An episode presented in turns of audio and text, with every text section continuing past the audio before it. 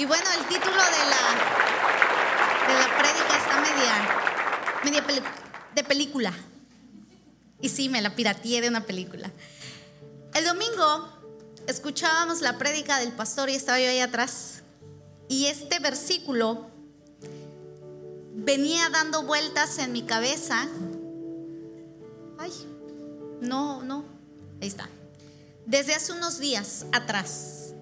Y en 2 de Pedro 2:22 dice, pero, les pero le ha acontecido lo del verdadero proverbio, el perro vuelve a su vómito y la puerca lavada a revolcarse en el cieno. Y el pastor decía el domingo algo que, que lo relacionaba yo con este versículo y él decía que a veces en otras iglesias, como él dice, a mitad de semana volvemos a visitar los chiqueros. Y esa palabra, esa, esa frase me causaba más intriga, porque yo decía, sí es cierto, si la Biblia dice que y nos compara como perros y nos compara como puercos.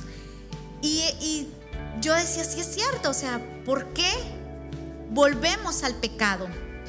Y me cuestionaba por qué la vida de un cristiano era fácil volver a su antigua forma de vivir. ¿Por qué es sencillo volver a pecar? Y, no estoy hablando de pecados porque somos pecadores, eso indiscutiblemente, pero estoy hablando de pecados ya repetitivos, de caer en el mismo pecado. De, por ejemplo, no sé si tenemos problemas con la con con ver pornografía, ¿por qué insistimos? ¿Por qué caemos en eso? Si, son, si tenemos problemas con la infidelidad, con el alcoholismo, tú conoces, cada quien conoce cuál es su pecado recurrente. Y venía a mi mente la caricatura esta, la película esta de, Forky. Y este personaje, por si no lo ha visto, le cuento, es, es un personaje que es diseñado en una niña que es un tenedor. Él su identidad primera es ser un tenedor desechable. Y como tal sabe que lo usan y se va a la basura. Pero esta pequeña le da otra identidad. Ella le pone bracitos, le pone ojos y lo hace un juguete. Cuando él en la película cobra vida, él tiende a irse al bote de basura. Su identidad, su condición era estar en la basura, era permanecer. Él tenía ese sentido de pertenencia. Él sabía que él tenía que estar en la basura. Y cuando estudiaba y leía este versículo, Dios me enseñaba que a veces el cristiano le pasa lo mismo.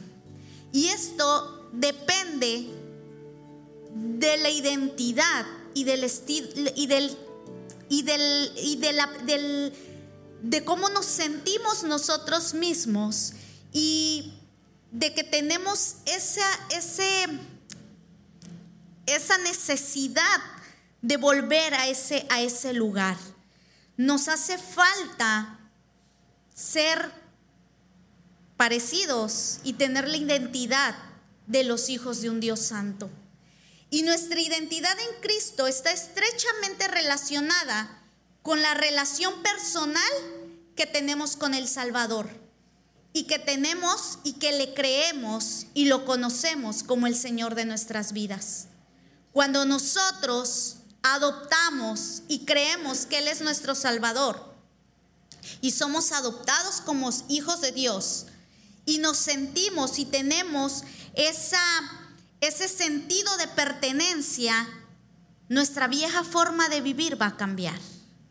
Yo veía en este muñequito que, él que su sentido de pertenencia era el bote de basura. Él decía basura, basura, basura.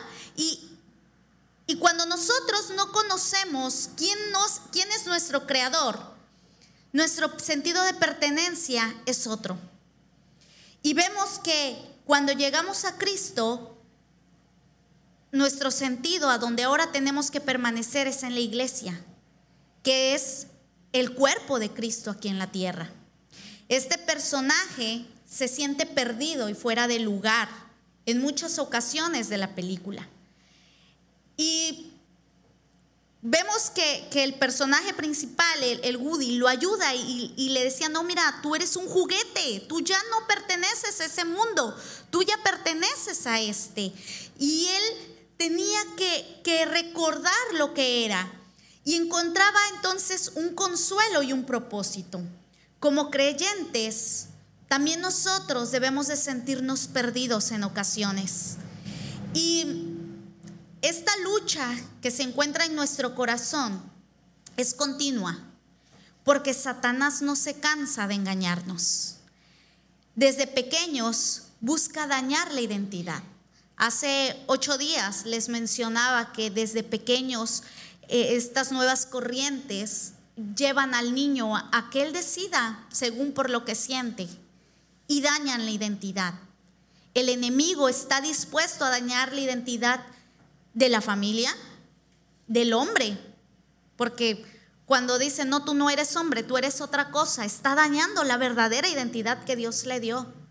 Daña una identidad como sociedad.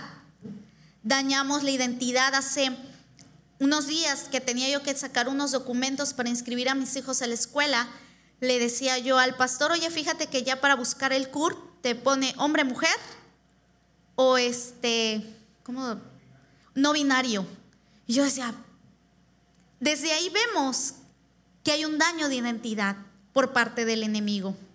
Pero cuando nos aferramos a nuestra identidad en Cristo y recordamos que somos parte del cuerpo de Cristo, encontramos un consuelo, encontramos fortaleza y sobre todo encontramos un propósito en nuestras vidas.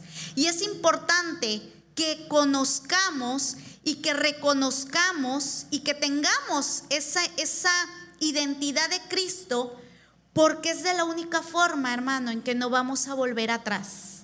La Biblia nos muestra el ejemplo, bueno, hay varios, yo tomé dos, de un hombre primero que tenía una crisis de identidad. Él era un príncipe. Tal vez el momento en el que él deja pasa que él deja de ser, este, pues matan a toda la familia del hijo de Saúl, que es Jonatán, que es del que vamos a hablar, de Mefiboset. Cuando él, cuando él tiene él, él pasa por esta situación de identidad, por el contexto en el que está pasando. Pero vamos a ver lo que él piensa de sí. Y vino Mefiboset, hijo de Jonatán, hijo de Saúl, a David y se postró sobre su rostro e hizo reverencia. Y dijo David, Mefiboset, y él respondió, he aquí tu siervo. Y le dijo David, no tengas temor, porque yo a la verdad haré contigo misericordia por amor de Jonatán tu padre, y te devolveré todas las tierras de Saúl tu padre, y tú comerás siempre a mi mesa. Inclinándose dijo, ¿quién es tu siervo para que mires a un perro muerto como yo? Les hago resumen. Mefiboset era el hijo de Jonatán. Jonatán era el hijo de Saúl, que había sido un rey. Por lo tanto, este joven era un príncipe. Él desconocía su identidad. Él había crecido en un lugar llamado Lodebar, un lugar donde no había bendición, donde había maldición, donde no, este, un lugar feo, donde no había la bendición de Dios, no, no estaba. Entonces este joven carecía de una identidad porque vemos que él se encontraba satisfecho en cualquier lado. Y cuando nosotros carecemos de una identidad, no importa dónde estemos, nos vamos a sentir cómodos. Él desconocía que era un príncipe. Y cuando el rey David lo manda a llamar y le dice, mira, ¿sabes qué? Ya no vas a vivir más allá, te voy a sacar, vas a comer en la mesa del rey. Él le dice, para que me mires a un perro muerto como yo. Él no se sentía persona, él se sentía como un perro. Le decía, ¿cómo es posible que el rey me esté mandando a llamar? Y esta historia es la sombra de lo que Jesucristo hace en nuestras vidas. El rey te manda a llamar. Este joven, dice la escritura, que era lisiado, por lo tanto lo tenían que estar cargando. Y cuando llega a los pies, a la mesa del rey David, lo veía como lo que era, como un príncipe. Pero él no se sentía así. Él era carente, él tenía carente de una identidad. Y vemos otro ejemplo en la escritura, que es Daniel. Daniel es un claro ejemplo de una persona que sabe quién es, sabe cuál es su propósito en esta vida y sabe quién es su padre. Daniel también era de la realeza y dice, y dijo el rey a Aspenaz, jefe de sus eunucos, que trajese a los hijos de Israel del linaje real de los príncipes, muchachos en quienes no hubiese tacha alguna de buen parecer, enseñados en toda sabiduría, sabios en ciencia y buen entendimiento, e idóneos para estar en el palacio del rey y que les enseñase las letras y las lenguas de los caldeos. En esta parte ya el pueblo había sido llevado cautivo a Babilonia y vemos que pues estos muchachos iban a estar en, en presencia del rey de Babilonia y les señaló el rey racio para cada día de las provisiones de la comida del rey y del vino que él bebía y que los, y que los criase tres años para que al fin de ellos se presentasen delante del rey. Aquí el rey le estaba diciendo, van a comer de mi, de mi comida, van a tomar vino de mi vino y van a ser como yo. Les estaba dando una identidad. Sin embargo, ellos ya tenían una y la tenían bien definida. Entre estos estaba Daniel, Ananías, Misael y Asirias de los hijos de Judá. A estos el jefe de los eunucos puso nombre, puso a Daniel Beltasazar, Ananías Sadrach, a Misael Mesac y a Sarías Abednego. Y vemos que les cambian el nombre. Claramente, el rey primero cambia su dieta y después cambia sus nombres. Y vemos que es claro el intento de cambiar su identidad cambia sus nombres hebreos por unos nombres babilónicos. ¿Por qué? Porque quería que ellos olvidaran de dónde venían. Pero vemos que Daniel sabía claramente quién era su Dios. Y Daniel propuso en su corazón no contaminarse con la porción de la comida del rey. David, Daniel, perdón, estaba en una condición Tal vez no como la de Mefiboset, pero veíamos que Mefiboset al no tener esa identidad estaba cómodo donde estaba. Tal vez veía sufrimiento, tal vez veía carencias, tal vez lo vimos, se veía como un perro a él mismo. Pero él estaba cómodo en ese lugar. Tal vez decía, pues ya no me queda otro lugar a donde ir. Mejor me quedo aquí. Sin embargo, Daniel, aún llevado cautivo, aún llevado a un lugar donde no era ni de su costumbre, ni con su familia, y con otro rey extraño, y donde iba a ser el esclavo, donde era esclavo, él decidió, él propuso en su corazón no contaminarse. Y vamos a ver por qué. Dice, ni comió con el vino que él bebía, pidió por lo tanto al jefe de los eunucos que no se obligara a contaminar. Y puso Dios a Daniel en gracia y en buena voluntad con el jefe de los eunucos. Y vemos la mano de Dios con Daniel. ¿Por qué? Porque él lo había propuesto en su corazón. Él no fue llevado por las circunstancias. Él no dijo, bueno, pues ya estoy aquí siendo esclavo, pues ya voy a hacer lo que ellos me pidan. Y dijo el jefe de los eunucos a Daniel, Temo a mi señor el rey, que señaló vuestra comida y vuestra bebida, pues luego que él vea vuestros rostros más pálidos que los de los demás muchachos que son semejantes a vosotros, condenaréis para con el rey mi cabeza. Entonces dijo Daniel a Melzar, que estaba puesto por el jefe de los eunucos sobre Daniel, Ananías, Misael y Azarías. Y vemos algo importante. La Biblia aquí no los marca con sus nuevos nombres sigue dando los nombres que ellos tenían. ¿Por qué? Porque Daniel no pierde su identidad. Daniel nunca cambia su nombre.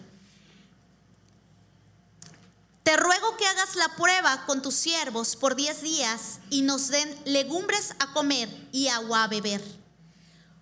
Compara luego nuestros rostros con los rostros de los muchachos que comen de la ración de la comida del rey y haz después con tu siervo según veas. Consintió pues con ellos en esto y probó con ellos diez días. Y al cabo de los diez días pareció el rostro de ellos mejor y más robusto que el de los otros muchachos que comían de la porción de la comida del rey. Y así pues, Melzar se llevaba la porción de la comida de ellos y el vino que había de beber y les daba legumbres. Vemos que este, estos chicos tenían una identidad. Y en Levítico nos muestra cómo adoptamos esta identidad de Cristo. Dice, porque yo soy Jehová, que os hago subir de la tierra de Egipto, para ser vuestro Dios. Seréis pues santos, porque yo soy santo. Y podemos encontrar tres cosas importantes en esta declaración. Primero, conocemos a nuestro Creador. Él no duda quién es. Él dice, yo soy el Señor. Yo soy Jehová. Él sabe quién es. No importa en dónde esté. Y quiero que sepas que es muy importante que tú conozcas tu identidad en Cristo, porque el enemigo es donde más quiere dañar la identidad. Recordemos que cuando Jesús es tentado, lo primero que le dice es si eres hijo de Dios. Toca su identidad. Y aquí vemos que en esta declaración dice, yo soy Jehová. Y de ahí te recuerda, o nos recuerda, mejor dicho, de dónde nos sacó. Dice, que lo sacó de la tierra de Egipto. O sea que de dónde nos sacó el Señor. Recordemos de dónde salimos. Egipto, recuerden que es la sombra del mundo. ¿De dónde nos sacó el Señor? Y por último, nos dice para ser su Dios. No dice porque yo soy Dios. Dice para ser su Dios, o sea, para ser tu Dios y mi Dios. Pero ¿por qué dice esto? Bueno, recordemos quién es el Dios de este mundo. Y cuando nosotros estábamos en Egipto, ¿a quién obedecíamos? ¿Quién era nuestro Dios? Cuando salimos de ese mundo de las tinieblas a la luz admirable, es porque Él es nuestro Dios y nos hace una invitación y nos dice, pues santo, dice, seréis pues santos porque yo soy santo. Entonces, cuando salimos de Egipto y Dios nos da esa identidad, dejamos de ser esclavos para ser llamados hijos. ¿Y cómo lo podemos hacer? Teniendo un nuevo pensamiento. La Biblia nos enseña que debemos renovarnos. Dice, no os conforméis a este siglo, sino transformaos por medio de la renovación de vuestro entendimiento para que comprobéis cuál es la buena voluntad de Dios, agradable y perfecta. No debemos quedarnos como el, con el chip con el que fuimos formados. Desde pequeños en casa tendemos a decirle al niño, eres un flojo, eres un desobediente, eres un burro, ¿sí o no? Y crecemos con esa identidad, no sirves, cada día estás más niña, ¿sí o no? Mira cómo caminas, mira cómo hablas. Tengamos cuidado con lo que declaramos. Tengamos cuidado qué clase de identidad le estamos dando a nuestros hijos. Porque el enemigo es ahí a donde más ataca. Y vemos que Él dice, no te conformes con lo que este mundo te presenta. No te quedes ahí. Renueva tu mente. Eres un hijo de Dios. Y para lograr ser libres del pasado y del pecado, tienes que entender que tu identidad en Cristo es diferente. ¿Se te ha ocurrido que podrías estar pensando equivocadamente de ti mismo? Muy probable te estás pareciendo una manera diferente en lo que en realidad eres. A lo mejor nosotros nos percibimos de otra manera. A lo mejor tú te sientes como Mefiboset y no como Dios te ve. Pero también nos invita para poder tener esa identidad de hijos a ser responsables de nuestro propio corazón. Hace rato el pastor decía, te vas a bautizar, pero aún bautizando te vas a pecar, si es cierto. Y no por el hecho de que estemos en la iglesia todos los servicios o porque digas, ah, ya me bauticé. Ya. No, tenemos que ser responsables de nuestro corazón. Nuestro crecimiento personal depende de, de dos cosas. Tu conocimiento de Dios y tu conocimiento de quién eres en Cristo. Pero también es importante que cada uno de nosotros nos hagamos responsables de nuestro propio corazón podemos recibir todo el apoyo de la iglesia, pero si no tomamos responsabilidad, ni siquiera Dios nos va a poder ayudar a avanzar en nuestra vida espiritual. Tenemos que ser responsables de lo que dejamos entrar en nuestro corazón. Dice la escritura, os daré un corazón nuevo y pondré un espíritu nuevo dentro de vosotros. Y quitaré de vuestra carne el corazón de piedra y os daré un corazón de carne. Dios hace su parte. Te quita tu vieja manera de ser. Te pone un nuevo corazón. Pero en ese proceso de crecimiento espiritual, que dejas volver a entrar a tu corazón, que ves en tu celular, que platicas con tus amistades, que te crees que eres, y empezamos a, llenar otra vez nuestro corazón, a contaminarlo a creer en las mentiras de este mundo, a creerle al enemigo cuando te dicen, mm, mira, otra vez volviste a pecar, mira, y eso que vas a la iglesia, o mira, nadie te quiere. Y volvemos a llenar nuestro corazón de, de cosas vanas. Y entonces la escritura es muy clara y nos dice que, que cuidemos nuestro corazón cuando dice que de él mana la vida. Dice, guarda sobre toda cosa tu corazón entonces debemos de hacernos responsables de nuestro corazón. Y para poder cambiar de identidad, tenemos, saber, tenemos que saber quiénes somos. Y yo te invito a que te preguntes, ¿quién eres? ¿Eres un hijo de luz? ¿Un hijo de tinieblas? ¿Quién eres cuando estás con tus amigos? ¿Quién eres cuando estás a solas? ¿Quién eres cuando dices el pastor no me ve? mi líder no me ve, porque Dios nos ve siempre. Tengo esa mala noticia. Pero ¿quién eres?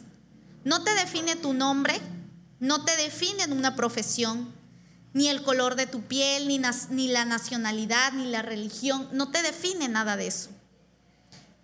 Sino te va a ser definido que eres un ser creado por Dios, pero destituido para siempre de su gracia.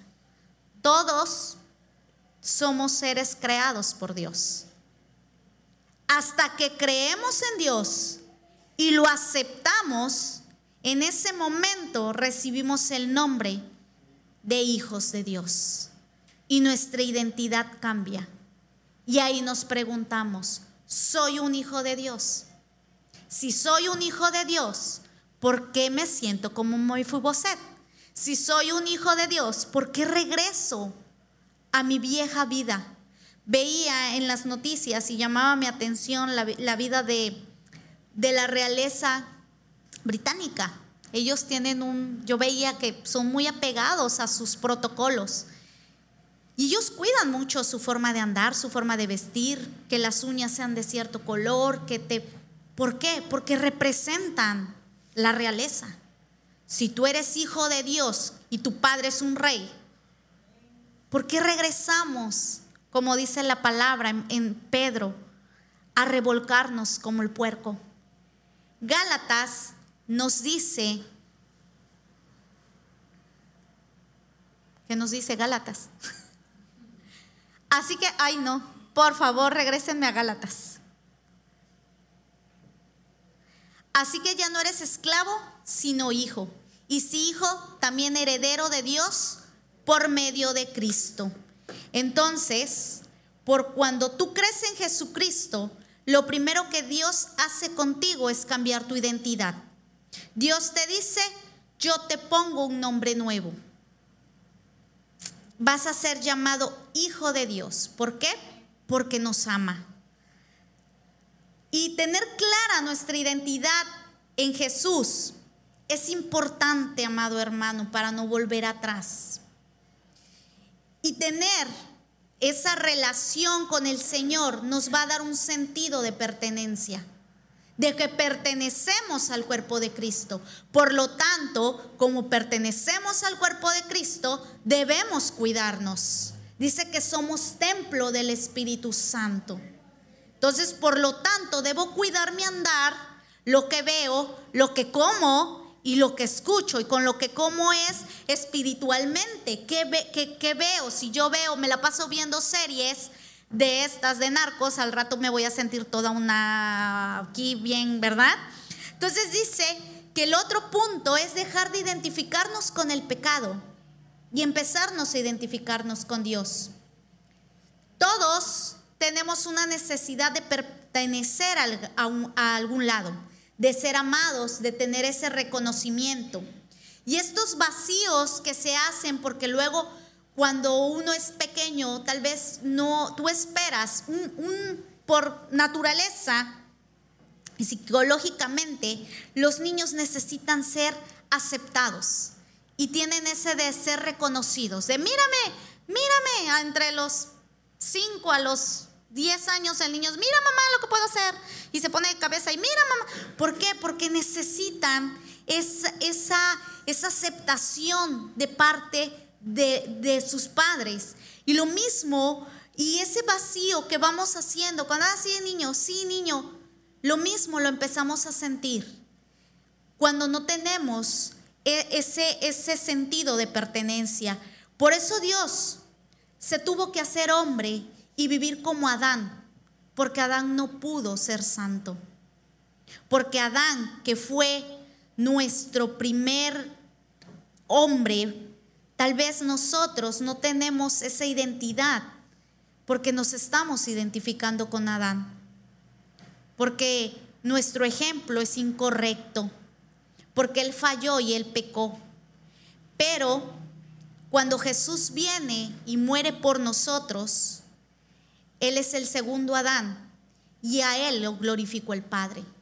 Por lo tanto, ya no podemos andar diciendo es que es mi naturaleza caída. No, ya no tenemos esa naturaleza porque dice que fuimos hechos a imagen y semejanza del Creador. Por lo tanto, si Él no es pecador, ¿por qué yo insisto en hacer las cosas que no son de Dios? Segunda de Corintios 5:17 dice, de modo que si alguno está en Cristo, nueva criatura es, las cosas viejas pasaron, he aquí, todas son hechas nuevas. Por lo tanto, tú tienes una nueva identidad. Vivir en Cristo es uno de los temas más importantes del Nuevo Testamento. Si no estamos viviendo una vida de acuerdo a la visión de Dios, es porque no hemos nacido de nuevo. Porque ya vimos que si alguno está en Cristo, nueva criatura es. Ya no eres como el primer Adán, ya eres como el segundo porque estás en Cristo.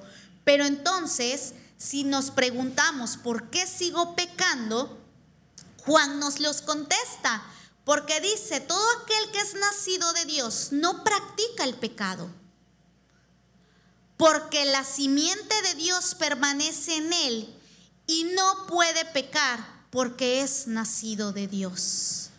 Entonces, aquí la pregunta es, ¿hemos nacido de nuevo? ¿Hay un verdadero nacimiento? ¿Tengo esa identidad de hija?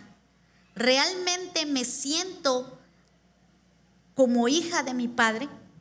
En esta vida nos da una nueva identidad. El enemigo trata de decir tú no eres esto. El arma principal de Satanás es decir que no merecemos lo que Dios nos da. Es decir, no es cierto, no lo puedes lograr, no puedes serlo, es imposible. Pero en Primera de Corintios nos dice otra cosa, dice, a la iglesia de Dios que está en Corinto y a los santificados en Cristo Jesús llamados a ser santos como todos los que en cualquier lugar invocan el nombre de nuestro Señor Jesucristo. Nosotros estamos en cualquier lugar y somos llamados a ser santos, o sea, a ser apartados. Tú tienes la libertad de decidir entre tomar la identidad de Cristo y sentirte parte del cuerpo de Cristo o la libertad de seguir pecando. Porque Él murió por ti y murió por mí. Y dice que somos justificados. No porque lo merezcamos. La justificación es un regalo que ni tú ni yo merecemos. Sin embargo, Dios nos ha justificado. Antes, cuando estábamos en pecado, éramos esclavos del maligno, pero ahora somos libres para vivir en la santidad y para vivir conforme a lo que Él ha planeado. El pecado era nuestra naturaleza, ahora tenemos la libertad de decidir si pecamos o no. ¿Por qué? Porque Cristo ya pagó por ti. Y, eh, vuelvo a repetir, estoy hablando del pecado que constantemente es hecho, del que volvemos, del que decimos, porque pecadores somos. Pero cuando tú dices, bueno, por ejemplo, yo tengo, no sé, un problema con, con el chisme, pues lo que haces es mejor ya, dices, no, pues no voy a hablar, mejor voy a tratar de platicar con todos y que platiquemos de otras cosas, pero ya no me voy a quedar platicando porque se me va a salir o, o voy a empezar a decir cosas. Tratas de cuidarte. Cuando tenemos un problema con, con no sé, el alcoholismo, mejor digo, no, mira, pues sí voy a ir a la fiesta, pero voy a tratar de regresarme temprano con mi familia y no aceptar una cerveza, porque entonces ya me voy de carrera y ya me quedo ahí, ya amanezco. Entonces decidimos si somos santos o no, si pecamos o no. Dice la escritura que el que es santo santifíquese más.